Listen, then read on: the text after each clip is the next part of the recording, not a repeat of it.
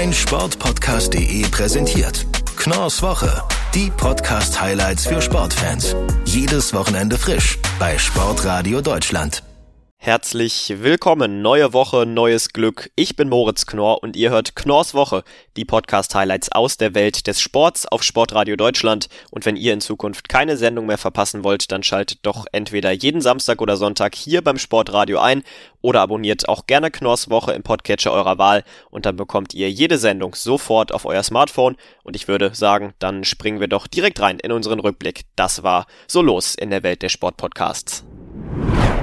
Es ist schon wieder passiert. Max Verstappen und Lewis Hamilton sind wieder einmal gecrashed. Das ist die große Quintessenz des vergangenen Formel 1 Wochenendes in Monza. Ja, wir haben einen WM-Kampf, der spannend ist wie lange nicht mehr, aber vor allen Dingen haben wir auch einen WM-Kampf, der jetzt am Scheidepunkt steht.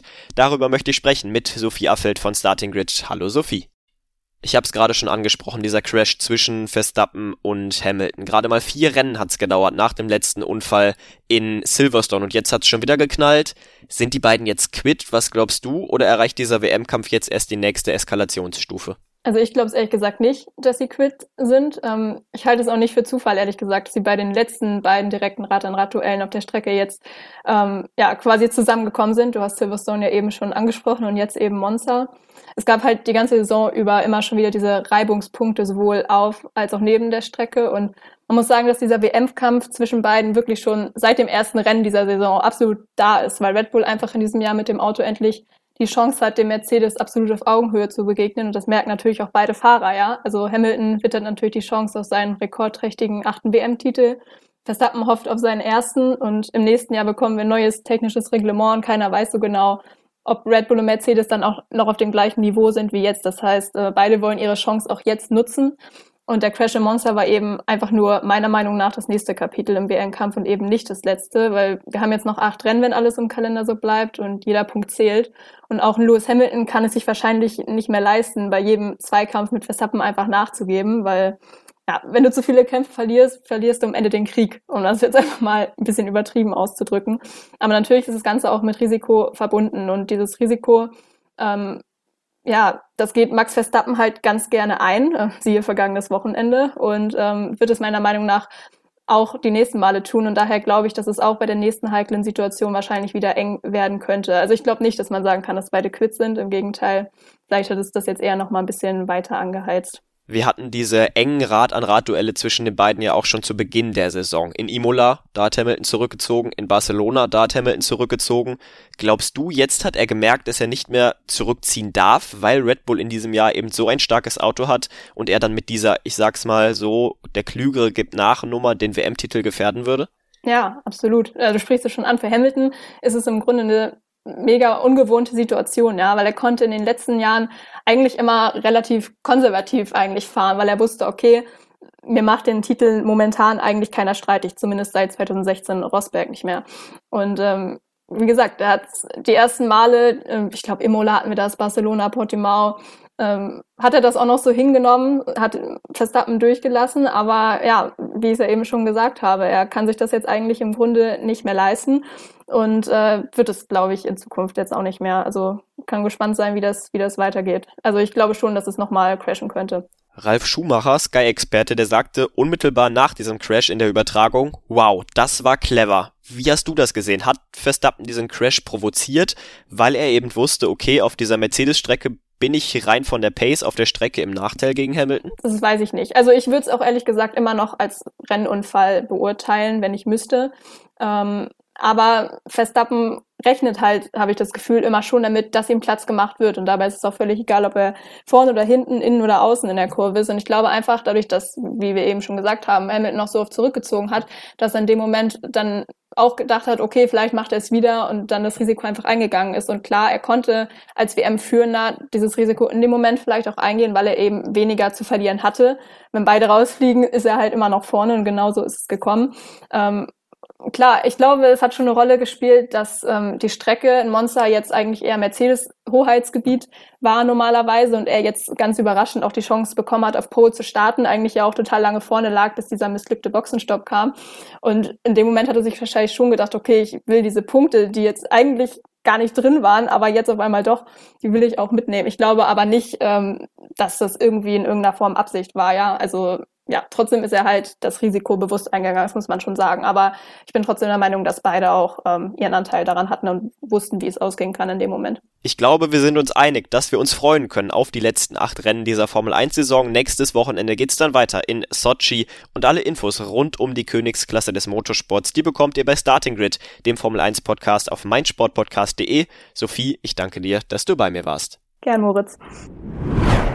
Neuer Name, alte Protagonisten. Aus den Lultras wird der Tree for Two Podcast weiterhin mit alten Bekannten, mit Hanna und mit Carsten. Und in der neuen Folge geht's um Hanna und ihre Teilnahme an der Challenge Rot. Darüber möchte ich jetzt mit dir sprechen. Hallo Hanna. Hi Moritz. Der Challenge Rot ist der weltweit größte Wettbewerb über diese Triathlon-Langdistanz, über die Ironman-Distanz. Wie lange hattest du schon vor, dieses Rennen zu absolvieren? Ja, tatsächlich schon über zwei Jahre. Also die Pläne und die eigentliche Anmeldung für den Challenge Rot hat schon vor ja mehr als zwei Jahren stattgefunden. Corona-bedingt ist da der Wettkampf 2020 abgesagt worden, 2021, also in diesem Jahr dann auch nochmal verschoben worden so dass es jetzt wirklich über zwei Jahre gedauert hat, bis letztendlich dann ähm, der Wettkampf endlich stattgefunden hat. Vielleicht müssen wir aber nochmal dazu sagen, du bist dieses Rennen ja nicht allein gelaufen, sondern als Teil einer Staffel. Wie war das denn so für dich, mal nicht nur auf seinen Körper angewiesen zu sein, sondern dann auch im Team agieren zu müssen? Ja, das war absolut großartig, muss ich sagen, weil normalerweise als Ausdauersportlerin und als Triathletin bin ich ja, wie du schon gesagt hast, immer so ein bisschen auf mich allein gestellt. Und das Ganze dann im, in der Staffel zu machen mit zwei anderen Frauen zusammen, ähm, das war wirklich absolut toll und hat riesig Spaß gemacht. Vielleicht erklärst du noch einmal ganz kurz, wie sah denn bei euch so das Worksharing aus? Wer hat welche Aufgaben übernommen? Also es ist dann tatsächlich so beim Challenge Rot in der Staffel, dass äh, von den drei Teilnehmerinnen, die wir jetzt waren, jeder eine Disziplin absolviert. Das heißt, ähm, die Ann-Kathrin hat, ist geschwommen, 3,8 Kilometer geschwommen.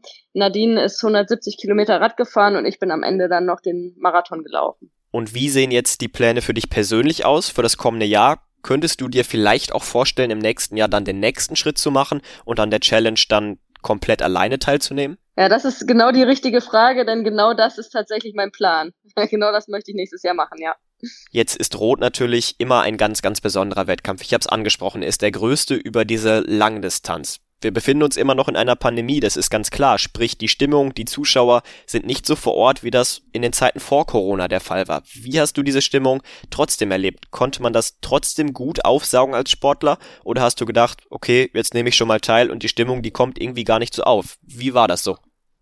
Also es war natürlich anders als vor Corona. In Rot ist es auch sehr extrem, muss ich sagen. Normalerweise ähm, gibt es da sehr viele Stimmungsnester an der Strecke. Es gibt sehr, sehr viele Zuschauer. Es gibt sehr viele Spots an der Strecke, wo äh, Musik, laute Musik gespielt wird, wo wirklich die Leute an der Strecke auch Party machen. Also das kann man, glaube ich, so ganz deutlich sagen. Das war dieses Jahr natürlich ein bisschen anders. Diese ganzen Hotspots an der Strecke, die gab es nicht. Trotzdem gab es immer noch auch ähm, vereinzelt Zuschauer an der Strecke, die einen angefeuert haben. Und ähm, es gab den tollen Zieleinlauf, den es, den es sonst auch gibt, mit äh, wo man in, in ein Stadion einläuft, ähm, wo auch Zuschauer waren ähm, und da dann gefeiert wird. Und äh, in Rot ist es immer so, das ist eine ganz spezielle Atmosphäre und auch allein die Atmosphäre dann mit anderen Sportlern und Sportlerinnen da am Start zu sein, die dann da auch ja an dem Tag Großes vollbringen, so kann man es glaube ich sagen ähm, ist trotz war jetzt trotz Corona auch eine ganz ganz tolle Atmosphäre und ähm, ja es hat irgendwie in die Zeit auch gepasst. Ähm, das gehört nun mal gerade in unsere aktuelle Zeit auch dazu dass man da jetzt nicht die riesen Zuschauermassen haben. Und trotzdem war es ganz besonders und eine ganz spezielle Atmosphäre. Und alles weitere zu diesem herausragenden Wochenende in Rot hört ihr bei ja nicht mehr den Lultras sondern jetzt neu bei Tree for Two dem Podcast rund um den Ausdauersport und den Triathlon mit Hanna und mit Carsten. Hanna ich danke dir dass du bei mir warst Danke auch. Und wir gehen jetzt einmal ganz schnell in die Pause, bevor wir dann weitermachen mit dem Ausblick auf die kommende Podcast-Woche. Da sind wir auch schon wieder zurück. Ihr hört immer noch Knorrs Woche, die Podcast-Highlights für Sportfans. Und wir machen jetzt weiter mit dem Ausblick auf die kommende Podcast-Woche und starten dabei ja mit vielleicht dem TV-Regisseur schlechthin. Bei Talkshows, bei großen Unterhaltungssendungen, bei Events, bei Konzerten und sogar bei Opern. Volker Weiker. Das andere große Steckenpferd von ihm, das ist der Sport. Volker Weiker ist nicht nur der erste Deutsche, der hauptverantwortlich war für die Bilder von Fußballweltmeisterschaften in über 200 Ländern. Nein, er hat die komplette Sportübertragung in Deutschland revolutioniert. Und er war zu Gast bei Christian Sprenger in Sprenger spricht Hashtag Media and Sports. Für welche seiner Ideen gab es eine Abmahnung von der UEFA? Ja, da hören wir einfach mal rein in die Folge.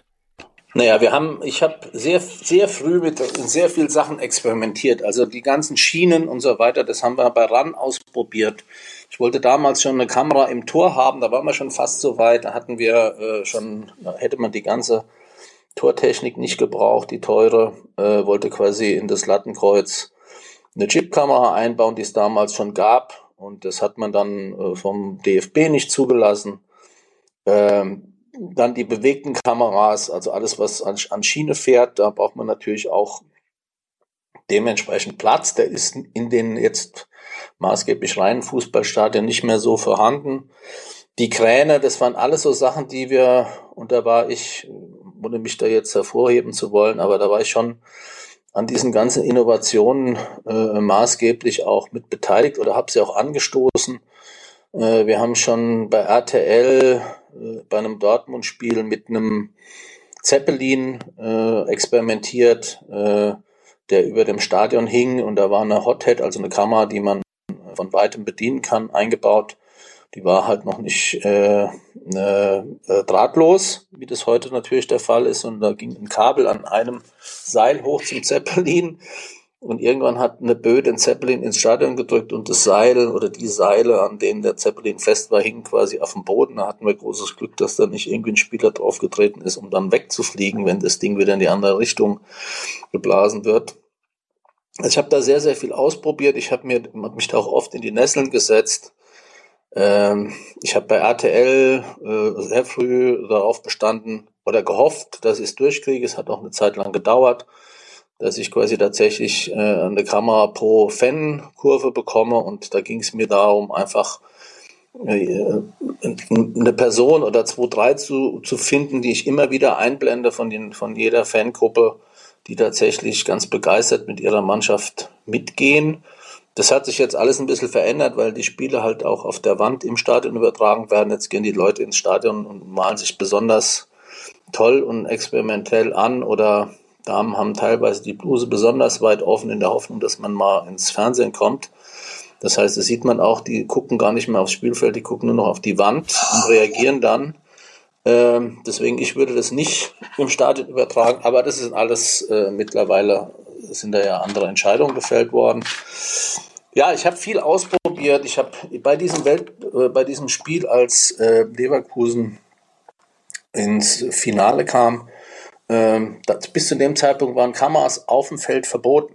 Und äh, ich habe damals, ähm, hatten wir schon eine Steadicam äh, und dann habe ich den Steadicam-Operator, den Roland Katz, ziemlich großer Mann, habe ich gesagt, geh aufs Feld. Da sagt er, ja, aber ich darf ja nicht aufs Feld. Sag ich, ich weiß, aber du gehst jetzt einfach. Ja, aber krieg ich Ärger, sage ich, ich nehme dir ab den Ärger und er ist ja aufs Feld und wir haben da sensationelle Bilder gemacht und dann habe ich am nächsten Tag riesen Ärger bekommen vom Sender als auch dann von der UEFA, äh, dass das nicht geht und Abmahnung und äh, wenn noch einmal sowas passiert, dann bist du raus.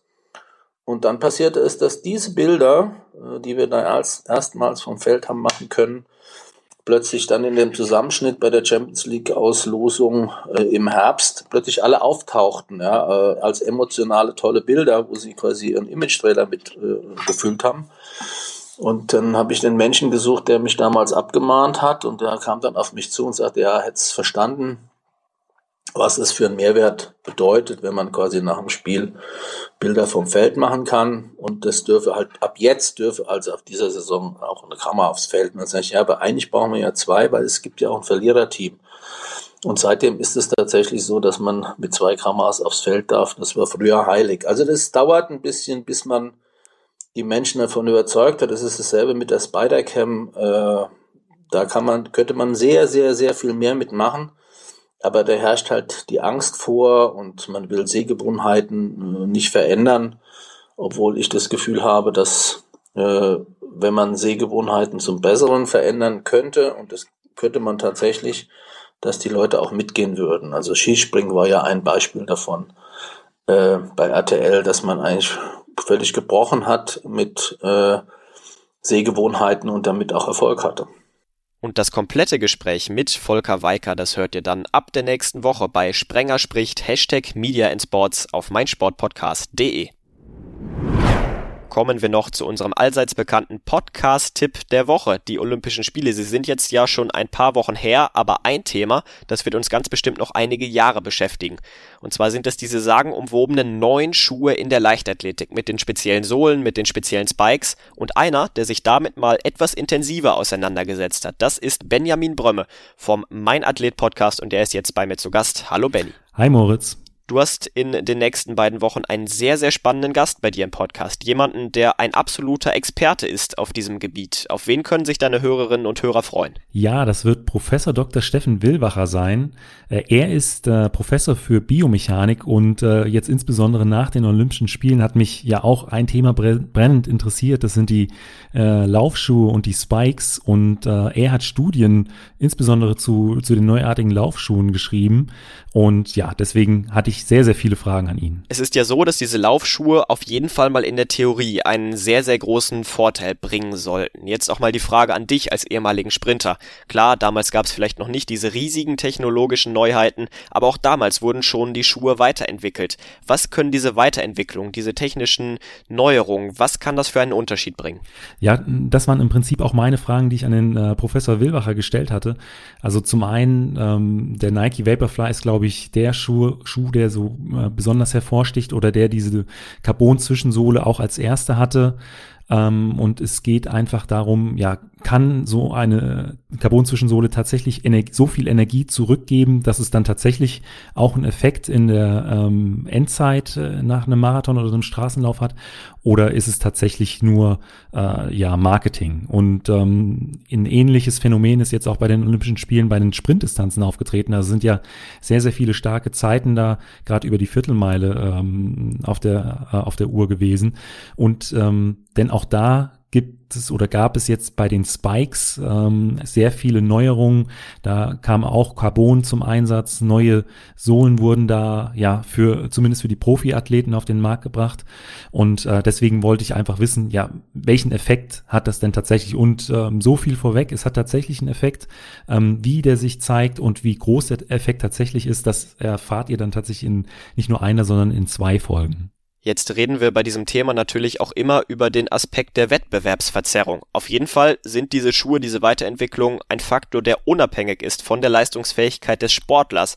Was meinst du, wie sieht denn da regeltechnisch die Zukunft aus? Werden solche Weiterentwicklungen in Zukunft noch mehr und alle Athleten stellen sich dann darauf ein oder wird so etwas vielleicht sogar verboten werden? Also es wird ja mittlerweile schon ein Stück weit reglementiert. Also man hat es jetzt auch in der letzten äh, Woche oder in den letzten Wochen bei den vielen äh, deutschen Meisterschaften im äh, Jugend- oder auch im Seniorenbereich gesehen, dass es mittlerweile doch sehr genaue Listen gibt, welche Schuhe denn noch zugelassen sind und äh, welche Schuhe eben nicht. Und ich könnte mir da vorstellen, dass es da in Zukunft doch ähm, ja wirklich eindeutige Regeln geben wird, was noch zulässig ist und was eben nicht mehr. Ähm, bei den Spikes hat man das ja schon lange. Die die Nägel an den Schuhen, die dürfen eine bestimmte Länge nicht überschreiten. Ähm, dementsprechend könnte ich mir auch vorstellen, dass es da bei anderen Technologien, die da äh, einziehen, ähm, bestimmte Regelungen, äh, vielleicht auch Verbote geben wird. Nochmal ganz kurz zum Abschluss vielleicht gibt's ja auch noch andere Aspekte, die durch diese Neuerungen mit einherziehen. Ich ziehe jetzt mal den Vergleich zum Auto. Immer wenn da ein Wagen weiterentwickelt wird, wenn da etwas Neues kommt, dann steigt damit auch häufig die Sicherheit für den Fahrer. Wie sieht das denn bei den Schuhen aus? Gibt's auch dort Verbesserungen, die die Gesundheit des Sportler beeinflussen und vielleicht sogar schützen? Mm, nicht zwangsläufig, aber äh, Professor Willwacher hat auch in, in diese Richtung einige Studien veröffentlicht. Es, also äh, er hat in seiner Doktorarbeit festgestellt, dass 20 bis 80 Prozent äh, aller Läufer innerhalb eines Jahres eine laufsportbedingte Überlastungsverletzung ähm, sich zuziehen. Äh, das heißt, im Schnitt jeder zweite Läufer verletzt sich äh, innerhalb eines Jahres durchs Laufen. Ähm, er hat versucht zu schauen, wie kann man dieses Verletzungsrisiko minimieren. Ähm, die häufigsten Beschwerden bei Läufern sind natürlich die Knie, die Achillessehne, ähm, Fußgelenksbeschwerden und er hat festgestellt, dass äh, verschiedene Härten in der Dämpfung der, der Schuhe die Belastung innerhalb des, des Körpers verschieben. Sprich, wenn ich weiß, ich habe ein Problem mit den Knien, die sind sehr empfindlich, dann sollte ich äh, auf eine bestimmte Art von Schuhen äh, verzichten und eher eventuell weicher oder ein härteres Modell nehmen. Und äh, das ist ein Punkt, auf den wir auch in dem Interview eingehen. Ich glaube, das ist ja auch für alle äh, Hobbyathleten und äh, ja auch ambitionierten Leistungssportler sehr, sehr interessant, weil ich sag mal, das Wichtigste ist immer unverletzt durch eine Vorbereitung zu kommen. Ähm, dann passt auch die nächste Saison. Und alle weiteren Einblicke in diese wirklich sehr, sehr spannende Folge bekommt ihr dann ab der nächsten Woche in einem zweiteiligen Interview bei Mein Athlet, dem Leichtathletik-Podcast. Benny, ich danke dir, dass du bei mir warst. Ich danke dir. Und dann sind wir auch schon wieder am Ende dieser Folge angelangt. Ich danke euch fürs Zuhören. Ich hoffe, ihr seid auch in der nächsten Woche wieder am Start, wenn ich euch die Highlights aus der Welt der Sportpodcasts präsentieren werde. Und in der Zwischenzeit könnt ihr gerne auch Knorrs Woche im Podcatcher eurer Wahl abonnieren. Denn wenn ihr mal hier verpassen solltet, einzuschalten auf Sportradio Deutschland, dann bekommt ihr jede Folge zum Nachhören sofort nach Ausstrahlung in eurem Podcatcher der Wahl. Also damit verpasst ihr absolut nichts mehr. Und jetzt macht gut, bis zum nächsten Mal und ciao mein Sportpodcast.de präsentiert Knorrs Woche. Die Podcast-Highlights für Sportfans. Jedes Wochenende frisch bei Sportradio Deutschland.